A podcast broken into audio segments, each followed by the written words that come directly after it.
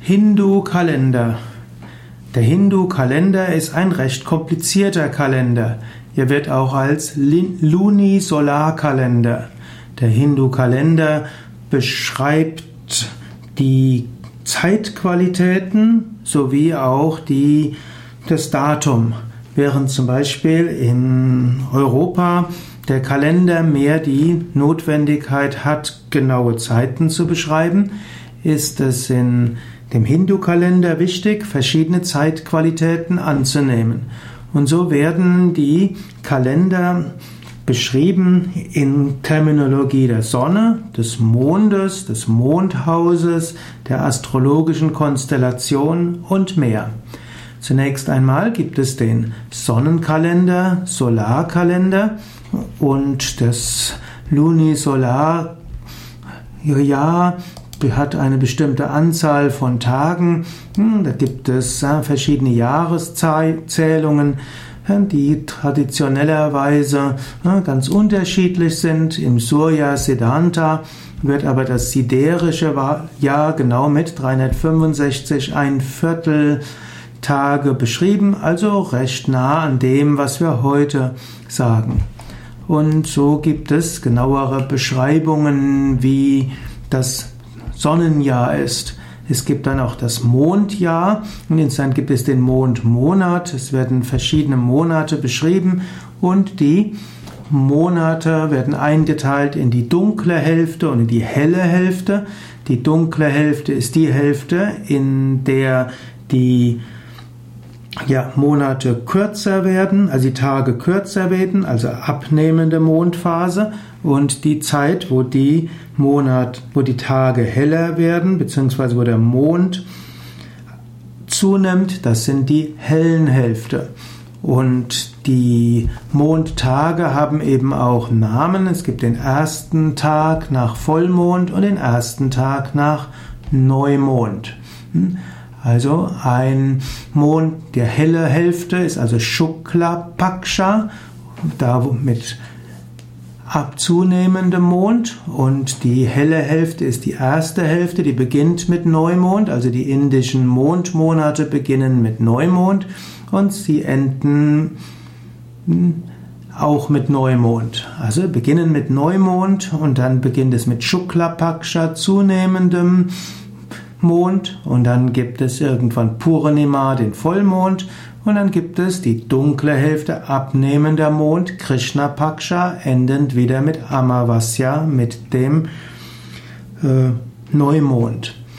Jeder Tag nach Vollmond oder Neumond hat dann ein bestimmter Name. Es gibt Pratipada, das ist der erste Tag nach Vollmond oder Neumond. Und dann gibt es Dvitiya, der zweite Tag, Tritiya, der dritte Tag, dann gibt's Chaturthi und Panchami, Shashti, Saptami, Ashtami, Navami, Dashami, Ekadashi, Dvadashi, Trayodashi, Chaturdashi und schließlich Purnima bzw. Amavasya.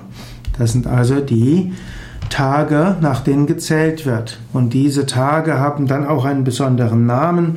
Zum Beispiel gibt es Vijaya Dashami, das ist also der zehnte Tag nach dem Neumond und ist der Tag des Sieges, ein besonderer Feiertag. Die, so werden die verschiedenen indischen Feiertage meistens gezählt nach dem, einer bestimmten Anzahl von Tagen nach Vollmond oder Neumond. Und so gibt es verschiedene Monatsnamen im Hindu-Kalender. Vielleicht die Monatsnamen im Hindu-Kalender gibt es Chaitra, Vais, Shaka, Jeshta, Ashadha, Shravana, Bhadrapada, Ashwina, Kartika, Agrahayana, Pausha, Magha und Palguna. Hm. Also die verschiedenen Monate sind dann ein Zusammenspiel von Mondphasen und Sonnenkalender. Hm, es gibt also eine bestimmte, die Monate beginnen immer zu einem bestimmten Zeitpunkt, also zum einen zu einem eben mit Neumond, aber der Neumond in einer besonderen Sonnenphase ist also der bestimmte Monat. Dann gibt es auch noch Zählungen vom Mondtag und dann gibt es den bürgerlichen Tag.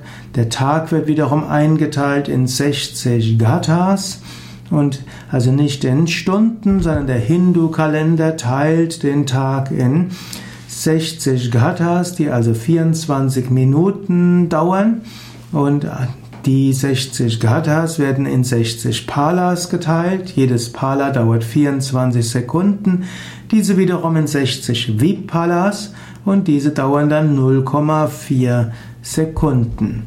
Eine Stunde dauert also zweieinhalb Gattikas, eine Minute dauert zweieinhalb Palas und eine Sekunde zweieinhalb Vipalas. Dann gibt es noch die Nakshatra, hm, das heißt die Bahn, die der Mond in einem siderischen Monat durchläuft. Und die werden in 27 bzw. 28 Nakshatras unterteilt. Das wird jetzt aber zu weit führen, die alle zu erwähnen. Du siehst also, das Ganze ist etwas schwierig. Es gibt auch noch die Karanas und es die Titis und es gibt auch die Yogas, was jetzt nicht mit dem Yoga zu tun hat als spirituelle Praxis. Das sind bestimmte Verbindungen. Auch die Woche hat im Hindu-Kalender eine bestimmte Bedeutung. Über die will ich gleich nochmal sprechen. Und der gesamte Kalender des Hin, also der gesamte Hindu-Kalender wird als Panchanga bezeichnet. Und ein Panchanga gibt für jeden Tag erstens den Wochentag an, zweitens Tithi, drittens Nakshatra, viertens Yoga und fünftens Karana. Daher Panchanga heißt fünf Teile und das ist der traditionelle Hindu-Kalender. Wenn du also den Hindu-Kalender äh, einen, ja, einen Panchanga bekommst, dann siehst du für jeden Tag hm, den Wochentag, hm, dann Titi, Nakshatra, Yoga und Karana und das gibt dann Hinweise, welche Dinge du besonders an welchem Tag machen kannst. So, jetzt möchte ich aber insbesondere sprechen über die Wochentage und die Hindu-Feiertage. Also vom Standpunkt des Hindu-Kalenders sind die Wochentage wichtig und als Wochentage gibt es insbesondere Ravivar auf Hindi, Ravivara auf Sanskrit, das ist der Sonntag. Ravi ist ein Name des Sonntages. Dann, also der Sonntag ist wie im, ja, in Europa auch der Sonne gewidmet. Dann ist Somavara ist der Montag. Mon, Soma ist ein anderer Name für Mond, also wie auch im Deutschen. Dann gibt es Mangalavara, das ist der Dienstag. Mangala ist ein Name für Mars. Und so der Dienstag ist ja auch dem Mars gewidmet, mindestens im Französischen heißt der Mardi, also der Tag des, Mar des Mars. Dann gibt es den Mittwoch. Mittwoch heißt Buddhavara und Buddha mit einem D ist der Merkur. Auch im Französischen ist Mittwoch Mercredi, also Merkurtag. Der Donnerstag heißt Guruvara. Guru heißt zwar auch der spirituelle Lehrer, Guru ist aber auch der Jupiter. Und auch auf Französisch ist der Donnerstag Jeudi. Jeudi ist Jovis, Jovis ist Jupiter. Und auch Dona bzw. Thor ist auch der Donnergott. Und Jupiter gilt auch in der, Franzö in der römischen Mythologie bzw. Zeus in der griechischen Mythologie als Donnergott. Und auch der Anführer der Götter, also Guruvara. Und dann gibt es Shukravara, das ist der Venustag. Shukra heißt Venus und auf Französisch heißt ja auch der Freitag Vendredi, Venustag. Und Freitag kommt von Freya, also auch der Tag der göttlichen Mutter. Shanivara ist der Samstag und also Shani ist der Saturn.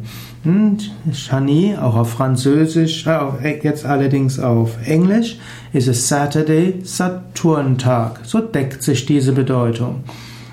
Eine weitere Weise des Hindu-Kalenders ist diese auch den Göttern zuzuordnen, also nicht nur den Planeten. Und so ist Montag Shiva-Tag, Dienstag ist Subramanya und Ganesha-Tag, Mittwoch ist Krishna-Tag, Donnerstag ist der Tag des spirituellen Lehrers, des Gurus Und Freitag ist der Tag der göttlichen Mutter, also Durga, Kali, Lakshmi, Saraswati. Und Samstag ist Hanuman-Tag, Sonntag ist Vishnu-Tag und der Tag von Rama. Gut, im Hindu-Kalender gibt es darüber hinaus wichtige Feiertage und äh, wichtige Feiertage, die, die Feiertage sind nicht an einem festen Jahrestag, sie hängen von, davon ab, welcher Mondmonat gerade ist. Von besonderer Bedeutung, wenn wir jetzt nur die wichtigsten Feiertage rausgreifen würden, ist Shivaratri, auch Mahashivaratri genannt, der im Februar, März ist. Dann ist von besonderer Wichtigkeit Rama Navami, was meistens auf den April fällt, manchmal auch Ende März. Dann gibt es Hanuman Jayanti. Hanuman Jayanti ist typischerweise eine Woche nach Rama Navami. Nächster wichtiger Feiertag ist dann im Juli meistens Guru Purnima, also das Fest zur Verehrung des Gurus. Meist im August, manchmal auch Anfang September ist Krishna Jayanti, der Geburtstag von Krishna. Wir feiern bei Yoga Vidya zusätzlich noch den Geburtstag, äh, den äh, Mahasamadhi-Tag von Swami Shivananda, was der 14. Juli ist. Im September ist typischerweise Ganesha Chaturthi, das Fest von Ganesha. Und bei Yoga Vidya feiern wir auch noch am 8. September den Geburtstag von Swami Shivananda. Dann gibt es äh, Navaratri.